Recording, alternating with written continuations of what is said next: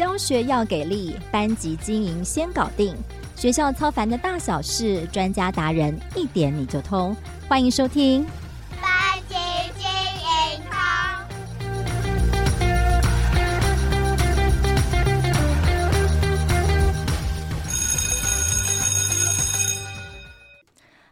各位班级经营通的听友们，大家好，我是主持人邵文。不知道各位这周过得好吗？今天班级经营通的节目替各位邀请到的老师，教学有二十多年的经验，他今天要跟大家分享他多年来不断实验改良出来的躺着教的班经术哦。这个主题应该是讲出了所有老师们共同的心声呢，所以这一集一定要好好听到最后。让我先欢迎今天的来宾是江湖人称小壁虎老师的蔡梦云老师，老师好。邵文好，各位听众大家好，我是小壁虎老师。对，你今天要跟我们分享的这个主题很有趣哦，躺着教。那不知道老师你现在是躺着跟我们录音吗？哦，没有，我是站着。好哦，大家对老师很深刻的印象是推动阅读哦。最近他也出版了《阅读起步走》的这本新书哦，现在也是一本畅销书。但是他今天邀请他来，他最想分享的还不是阅读哦，而是他独门的班经术哦。他教书这么多年来，跟小鬼头低年级交手了十一年，然后也带过中年级、高年级哦，累积了很多的心法，甚至建立了一套躺着教的小壁虎班经术哦。那等一下要请他来跟我们分享，这怎么样才能够完成老师这个终极 梦想哦，躺着教。这个躺着教不是所谓的偷懒或者是摆烂耍废，而是能够运用呃技巧，让班级运作自动化，让老师不用很费力的去一直去盯着孩子管孩子哦，只需要好好的做好监督，也是一种班级经营的最高境界。那不晓得说这个要达成这样的目标跟梦想，孩子需要具备什么样的关键能力，或者是师生之间需要怎么样子的默契才有可能发生呢？嗯，其实啊，我每一次带新的班级，我都会先许一个心愿，就是我三个月后我要躺着教。三个月，意思就是说，嗯，我希望呢，我可以借着一些规范的引导啦，然后结构化的工作流程啊，然后让孩子知道他每天要完成的事情，然后这些事情呢，他呃一开始可能是老师呃规定他的，然后我希望慢慢的。三个月后，它会变成自动化，是就是像那个。呃，所有的都是自动化的流程。七点要做什么？八点要做什么？吃完饭要做什么？然后 写完功课要做什么？交完作业要做什么？那它就会变成一个非常自动化的一个经营的一个班级。那我就可以坐在那边泡茶、喝咖啡，然后出一张嘴就可以躺着教啦。哇，三个月耶！哇，这个也也算是蛮快的哦。如果真的有办法，真的就是启动这个 auto run，让孩子可以自动自发，我觉得是非常棒的一个教学体验哦。好，那我们要开始跟老师请教。那这一开始应该没有这么容易或这么快，对不对？或是第一步，你通常在接到一个新的班级开始，会从例如说，你会先从座位安排或者是什么样的方式先来营造，开始慢慢的布局呢？嗯，的确哦，要实现这个理想呢是非常困难的，前面会 很痛苦的，要先痛苦一阵子，所谓先苦后甘这样哈。嗯、那座位安排呢，其实呃，我很久以前我就开始呃学那个呃学习共同体的它的座位安排，只不过呢，我用它的理念，但是我做了一些、呃、我个人呃一些调配。呃，我们在看学习共同体的它的座位安排就。是一个么字形嘛，对不对？然后那个那个开缺口的地方就是面对黑板。那我做了一些呃小小的调整啊、呃，就是呢，我把中间的那个走道把它拉大一点，让它的距离变长变宽，那变成一个是老师的呃伸展台。我在上课的时候。可以走秀的空间 没有啦，就是我可以很顺畅的这样走走过去，我就可以左右全部都看到孩子他的呃他的学习的状况这样。然后呢，这个么字形的安排呢，呃，其实嗯，我觉得座位的安排哦，它会关系到老师能不能好好上课一个很重要的关键。传统的分组做面对面呢，就是。以前我们小时候做的都是四人一组或六个人一组，然后会有跟同学面对面嘛。对。可是这样，他们都会非常爱聊天。然后抬头就看到对面的小朋友在挖鼻孔，他就想要举手说：“老师，他在挖鼻孔什么这样？”所以就很容易受到对面的人的干扰。对。然后呢，如果是排排坐一排一排的话，虽然保有个人的独立空间呐、啊，可是呢，呃，我们在上课的时候，他会比较缺乏跟呃他的伙伴的互动性，所以呢，我就把这个么字形的座位呢，融合了排排坐跟分组的优点哈。首先呢，呃，他们还是四个人一组，四个人一组，只是这四个人呢，他全部都是面向中间的走道，好，然后分为内圈的。呃，么字形跟外圈的么字形，这样大家可以想象吗？就是有就两圈，嗯、然后围成么嘛，然后都是面向老师。那个内圈的那一圈的么呢，它呃放的孩子就是需要我好好照顾他的。哦，OK。对，所以我在上课的时候，例如说我现在讲完一个段落，然后我要让孩子写些东西，那他们在写的时候，我只要去寻内圈，很快的我内圈寻过来，我就知道这些孩子有没有跟上了。嗯，那。坐在外圈的外摸的孩子呢，他就是比较可以控制自己啊，然后他做动作也比较快，然后他可以帮助其他人的孩子，所以呢，他不太需要我去。嗯，去仔细的注意他，我大概扫过去，我就知道他已经做完了。这样，嗯、好，所以这样的内摸跟外摸呢，它就会形成一个我在呃上课的课堂中一个很重要的一个掌握好孩子学习状况的一个呃座位安排。那再来就是内摸呢，嗯、呃，他我会给他一些机会，例如我整体在上课，例如上了一个两个礼拜，我就觉得哎。表现不错，我就会把它调到外摸去，哦，换位置是。对，然后外摸的外面摸字外摸的觉得不行哦，好像没办法。控制自己哦，我就会把它调来内蒙。离讲台越近的，就是越需要老师去注意他的；然后离讲台越远的，就是他越自由，越可以管理自己的。所以他们的看起来这个座位呢，其实是变动的、浮动的，就是常常会被老师调动的。所以他们都会比较谨慎的上课，这样。有点像摇滚区的概念，是比较需要被照顾的概念，是不是？对对对对对，因为我看大部分现在的教室，尤其在疫情下面，大部分都还是排排坐，然后位置现在又拉得特别大，好像也减少了互动哦。那老师的这个双么型的这个排呃位座位的方法，也可以兼顾所谓的互动性，然后以及减少所谓的干扰。那我们接下来该怎么样让孩子们每一个人都可以从所谓的他律都要靠老师来管，到渐渐的形成自律哦？接下来下一步你会做什么？嗯，接下来下一步呢？呃，其实。嗯，我我分年级来讲好了，好，因为像像低年级，我在低年级有十一年的经验哦。那我们会发现，其实低年级他真的是从从那个无到有，他从幼儿园的那一种状态，跟到进到国小的状态是完全不同的规范。所以呢，他要从很多老师在帮他啦，那一些生活习惯的部分。那低年级最重要的就是生活习惯的养成，呃，然后他们很重视觉。所以我要把所有的事情都视觉化。例如说，我们今天我要教他们的是呃擦桌子的步骤，那我就会把这个步骤那写在黑板上，让它视觉化。然后第一步骤、第二步骤、第三步骤，好。但是呢，对低年级的孩子来讲，这样还不够，因为呢，他们常常做了第一个步骤，他就忘记第二个步骤了，他就跑去玩了。是啊，所以要让他们有那个视觉化，就是我会每个人都做一个他们的小人物的卡片，好，有时候是拍照，有时候是做卡通人物，然后让他们过关。现在在第一关。把自己的人偶卡放在第一关的位置嘛，哦，对，然后他做完第一个步骤了以后，要进到第二个步骤的时候，去把自己的人偶移动到第二个步骤。哦，了解，每每一个孩子都有自属于自己的一个人偶在在不同的关卡上，对不对？你就可以清清楚楚看看到他现在做好做到哪里了。对，那对他来讲，他会知道，哎，现在好像只剩下我落后喽，或者是我领先喽，这样.他会有一个自己会去管理自己、调配自己的步步调的提醒。那对老师来讲，其实我只要坐在教室后面看着黑板，我就知道谁落后了，谁需要帮忙，这样。你只要先就，你只要先做好这每一个全班每一个人小人的那个样子。让他们自动化的往前进，这样子。对，所以你看，已经开始可以坐着了，快要接近躺着了。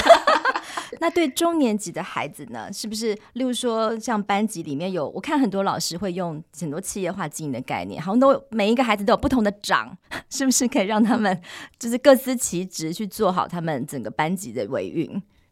嗯，是。其实中高年级的小孩他已经开始，嗯、呃，要要会调配自己的时间，要去管理自己的行为了，所以我就不会，嗯、呃。监督的这么严格，我可能会给他一个结构化的时间，例如说，呃，我们这个时间就是要做什么事情，那每天都是在这个时间要做这个事情。那至于做事情的步骤呢，我可能会让他自己去安排，反正他只要在时间内完成这样工作，不管他怎么做。我都觉得 OK，因为他需要的是去学习如何去掌握自己的做事情的流程。这样，我大学读的是国际贸易系，然后我上过那个企业管理的课。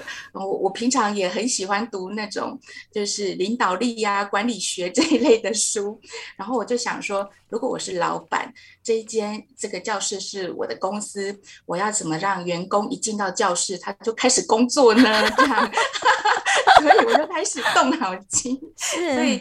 对，的确是每个人都各司其职。那除了每个人自己的工作要做完以外，我们还会有小主管，会有大主管等管理阶层。那这些管理阶层层呢，会代替我去管理他的小组的成员。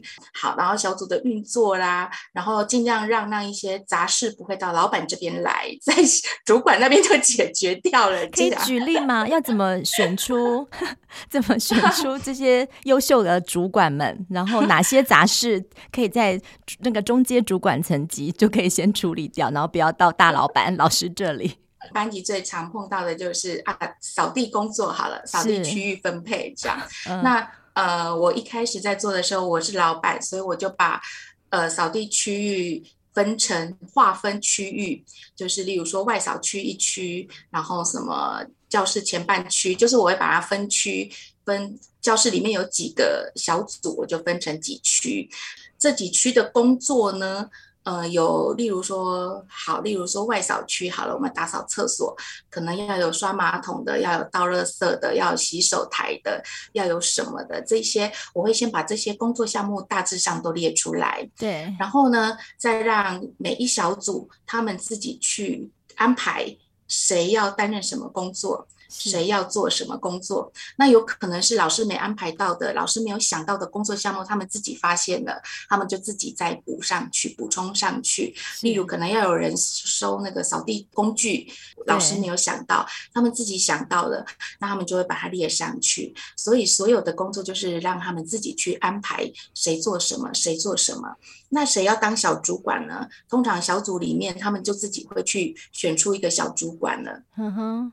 那这个小主管也不是说都在管别人，他自己也有他的工作啊。嗯、我们我们公司里面的主管也是都有自己的工作要做嘛，对。所以所以他们小主管可能负责的，我会告诉小主管说：好，那你这个你是扫地区域的小主管，那你可能就要负责最后巡视一下，是不是所有的扫具都收好了，是不是水龙头有关，电灯有关啊，是不是所有的垃圾都到了？他可能巡视这一些。些项目这样，然后如果没有，可能要去叫你的组员回来处理。那他小主管就已经处理掉了啊，所以老师就可能我可能一天或两天，我再去巡一下这个厕所啊，然后看一下有没有需要老师帮忙的，要不要申请什么用具什么什么之类。我只要做这种管理阶层，就是最高管理组的工作就好了。这样对，然后他他们还是会有一些。不太会的地方，例如常常会吵架。刚开始一定是非常会吵架的，然后我要做的部分就是协调，教他们怎么去沟通，怎么去协调。那要怎么样去安排人员，这个我会跟他们讨论。所以我每个每个礼拜，呃，我们会有一个，例如早自习、导师时间，我们就会有一个礼拜的呃检讨的时间。好，怎有有什么状况提出来，我们一起来。聊一聊，讨论一下有什么办法可以解决，这样，所以全部都是用这样在管理他们。那其实很多事情都是他们自己去想办法做好的，不是老师教他怎么做的。这样是到中高年级，我们也透过这样的方式慢慢训练孩子，包括去沟通协调，甚至是呃管理自己跟他人的一些能力哦。那诶，那我不晓得说这样子的一个。管理的方式是不是要搭配一些奖励制度啊？就是例如说做得好的，我们一般公司会有什么绩效奖金啊？什么？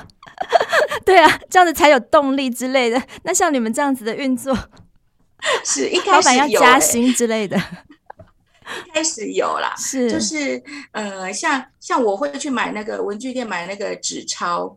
就是一百块、五百块、一千块那种纸钞，是，然后上面盖我的印章，表示是我这边发行的，不然他们会自己去买来。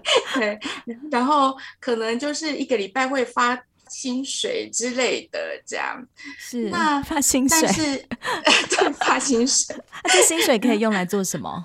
啊、哦，薪水啊，哎，有很多哎，有各种，就是我其实我一直在改，就是我。我发现诶，好像不太好，我就会改。例如，呃，有有可能是要借用文具。例如说，我们今天上数学课没带尺啊，嗯、那就来借用用就要租用费嘛，就是要租。然后没带餐具，那也要租哦，就是要跟老师借什么都要用租。用租的其实有一个概念，就是给他们，就是说，因为常常啊、哦，我借他们东西，他们都不爱惜，然后就没有还，就丢掉了。然后我这边的借用的文具会越来越少。那如果用租用的呢，他就要还。OK，然后他必须要付出，对，对不对？所以这个好好遵守这个，好好的打工，就是做好这个 这个公司交代的一些事情，赚取这个薪水是重要的，因为他很 很容易会需要这个钱，是不是？对。那如果如果真的很会赚钱的人，就是他平常也不太需要租东西，不太需要租用东西，他就会有很多的存款嘛。是。那我们就会有一些奖励，例如说，哎，午休的午茶时间，呃，大家都在睡午觉，你就可以来旁边，就是那个后阳台，然后我们会铺上桌巾，让他们在那边享用午 下午就午茶时间，下午 茶。对，就只有他们。然后有时候是呃，像呃麦当劳早餐，老师会一大早呢亲自去麦当劳买早餐，然后放在桌上。早自习大家都看着他享用那一份麦当劳早餐，对，非常的光荣这样。哇，听起来我觉得老师也透过这些不一样的设计哦，包括想办法让这整个的学生在做这些事情能够自动自发、自动化之外，感觉也好像让这些。呃，比较大家听起来，过去听起来像是一些规矩啊、规定啊、班规什么，看起来变变得比较有趣化，对不对？就大家是不是、嗯、是不是也因为这样子，孩子们也更愿意去遵守，或者是 去去配合？嗯，是啊，是啊。然后，其实我觉得很重要的是，我我我比较会跟孩子们。有时候我们常常会说：“哎，为什么老师要这样做？是这样做的原因是什么？对，那是怎样的？”我会跟他们，像中高年级，我就会跟他们解释说：“哎，为什么我要这样规定？这些规定的原因是什么？那如果没有这样做的话，我们会怎么样？啊，这样做了以后会怎么样？我大概会跟他们沟通这些事情，让他们去理解。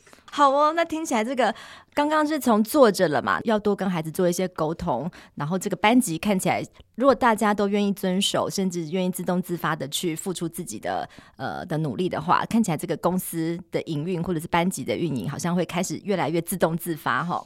那接下来，那不晓得说，好像很多时候老师在呃管理学生每天的一些作业啊，或者呃学生什么东西带了没带，好像还是有很多没有办法自动化或是流程化的事情哦。那不晓得老师接下来还会做些什么事情？嗯，好，收作业呢，其实是呃我的班级经营里面最最大的一个大魔王。为什么？为什么收作业对老师来说，那个最大的困扰会是什么？呃，因为其实像我们一个班级的人数蛮多的，好，满班到二十九人。那有时候呢，我们一天的作业回来，好，我数一下，例如联络簿甲本，然后数学本，或者是呃阅读心得之类的，我诶随便每天大概就会有三四样，所以隔天早上要交回来的就三四样，三四叠这么多。对，那这个这么多叠呢，呃，如果是我要自己去清点，然后每天早上就在那边喊谁的甲本还没交，到底是谁？到底是谁少了一本二十八本？到底是谁？都没有人会承认，因为他们都不知道自己没有交，就是每一次都这样。然后我觉得这是最困扰我的。好，然后我也曾经就说好，那我就一本一本点吧。哎，交了打叉，交了打叉，几号交了几号。但是我觉得这样半天就过去了，对，太浪费我的时间了。我不应该做这种事，我是老板嘛。是。所以我就开始去想了很多的方法，我就开始呃，例如说每一组，最终我觉得最好用的就是我去那个超市买的那种三层的篮子，然后它下面有轮子，哦，可以推着走的那种，对对对对，然后我就非常的大手笔，我们有六组，我就买了六六组篮子回来。好，那怎么运作呢？这个车子进到了教室之后。好，那进到教室其实就是小组的呃作业长要帮我处理了。是，那小组的作业长他每天就会呃在固定的时间，例如我们呃八点的时候，他就开始点收作业。是，那其实他他管理他的四本是很简单。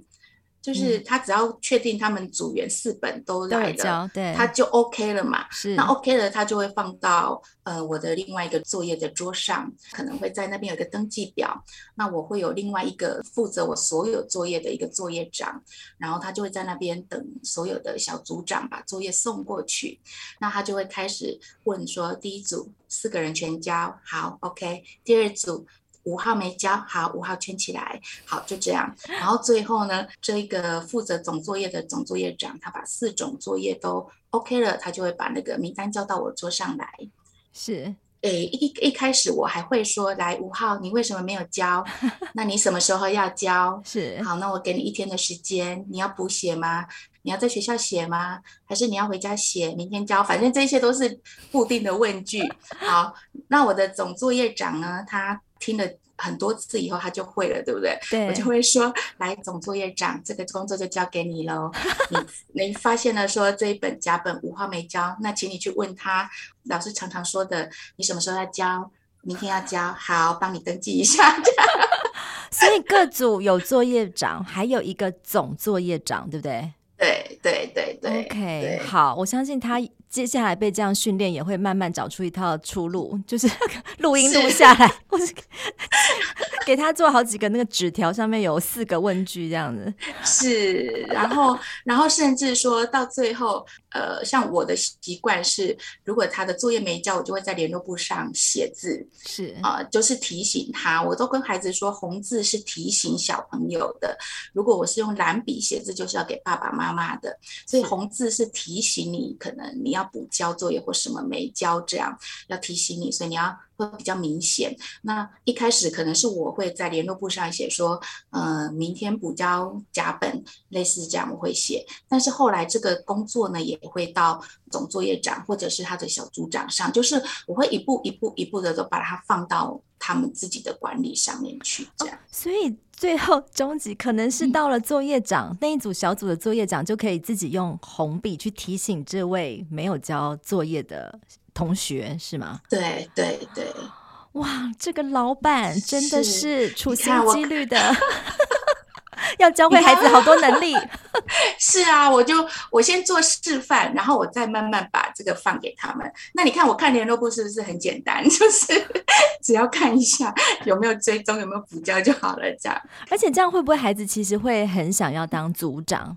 因为他其实权力蛮大的哦，嗯、还可以写别人 用红笔写 写隔壁同学王小明的作业。要是我会蛮想当小组长的，但是其实他们会沟通诶，例如说要当小组长，要写别人的联络簿字要漂亮，哦、所以有时候如果字不漂亮的小组长呢，他就会请秘书帮他写，就是反正他们会自己去去找出一些运作的方法，这样。他们也。有有一点羞耻心，是不是不能够写太丑在别人的联络簿上，怕被笑吗？怎么那么可爱啦？但听起来好像这样子的方式，确实让孩子们自己找到一些方法，而且他们看起来好像也自己会去研究出一些，包括是督促自己或是督促身旁同学们的一些方法。那这个讲到是作业流程化的部分了。那我想最后因为时间有限呢，我想很多老师都会认为说，在班级里推动阅读，就是让孩子总是觉得好像孩子有能够自动自发的阅读，或是找件事情做，老师好像这时候就可以躺着了。那我不晓得说，像老师这么会推动，这么经常在推动阅读，那在班级里面哦，不晓得说有没有一些呃推动阅读的一些方法？哦，呃，其实。呃，阅读在我的班上是无时无刻在发生的。是像呃早自修呢，早自习的时间，除了他们在交作业啦，然后作业长跟总作业长他们在查作业以外，其他的小朋友几乎都是在阅读的。嗯、好，所以嗯、呃，我觉得在班级里面推动阅读有一个很重要的部分，就是每天要固定一个时间。让孩子有固定的时间在阅读，这样，然后再来就是说，我的座位区么字形的，他们的后面的柜子几乎都是放了放满了书，除了放他们的书包啊、呃、他们的杂物以外，就是这柜子会摆满了整个的的墙面，这样几乎，所以他们。呃，坐在外区，我们刚刚说座位区的安排，在坐在外区外摸的人，他可能是动作比较快，他可能是能力比较好，所以当当我在课堂上在指导内内摸的小孩，他在写一些比较困难，我在教他的时候，外摸已经做完了，那如果让他没事做，他就会捣蛋，所以呢，所以外摸的做完了以后，就是直接。后往后转就可以拿书过来看了，你就是一定要让他有书可以看。好有巧思哦，就是做完没事做了，赶快往后，正想要作乱的时候，一转头就发现，哎，这里有书，是这样。对对，所以所以这是第二个，就是要让他随时有书可以看。哎，老师刚刚讲了这个，包括透过座位安排，然后作业流程化、视觉化，然后阅读自动化等等的方式哦，呃，希望一步一步达成三个月可以躺着教的的一个梦想。那我也非常好奇，因为这听起来好像是天使班才有办法做到。我不晓得说有没有那种碰过，可能三个月之后还是有孩子们就是没有办法按照你这个期待发生哦。那我们接下来身为老板的你，又不能辞退员工的话，那我们接下来会做什么样的处理呢？的确是有啦，像我的部落格上面，其实我不断的在记录班级经营，就是因为这样的状态促使我不断的去改进我自己，因为我觉得一定不是员工不好，一定是老板的设计有问题，有可能是我的作业流程我设计的不够好，卡住了，所以我就会开始去研究说到底是哪里卡住，我要该怎么去优化这一个流程，这个是我会做自我检讨的部分，但有一些是可能是孩子的。特质或者是孩子的状况啊，我会呃跟他沟通。有的孩子是真的很需要什么样方面的帮忙，例如有的孩子他喜欢做规律性的动作的，那大部分的孩子都可以可以接受这样的安排。说躺着教嘛，其实我们还是要动很多的脑筋啊。躺着教只是表面，其实很多的班级经营它随时在发生，都是暗潮汹涌，冰山下面都还是要需要老板亲自出面去想办法。解解决的，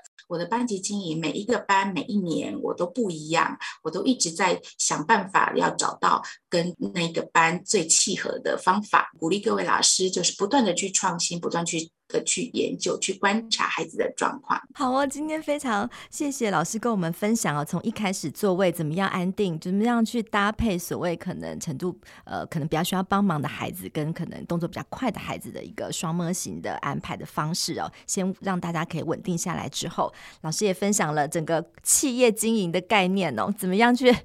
让大家各司其职，然后有组长、总组长哦，一层一层的，然后让老板可以很轻松哦。可是，可是可能前三个月，老师刚刚有强调，他是需要很多的沟通跟教导，对不对？然后包括可能低年级是需要很多更多视觉化的引导，让孩子知道他可能现在做到了哪一个步骤，一直的可以往下，或者是跟着同才的脚步一直往前进哦。然后最后可能阅读也是一个长期好习惯的养成哦，然后让孩子们可能是呃。事情完成了，有更多的事情可以去做，去培养自己的兴趣。那今天我们非常谢谢我们小壁虎老师跟我们分享的这个躺着教的壁虎搬金术哦，非常精彩。我们再次的谢谢老师，谢谢谢谢主持人，谢谢各位听众。感谢小壁虎老师这一集和我们分享如何透过工作视觉化、管理企业化、作业流程化以及阅读自动化的方法，达到终极梦想，轻松躺着教哦。希望这一集的分享对您会有帮助。如果你也喜欢这一集的话，请给我们五颗星评价。如果还想要听什么样的主题，也可以在许愿池中告诉我哦。我是邵文，班级经营通，我们下次见。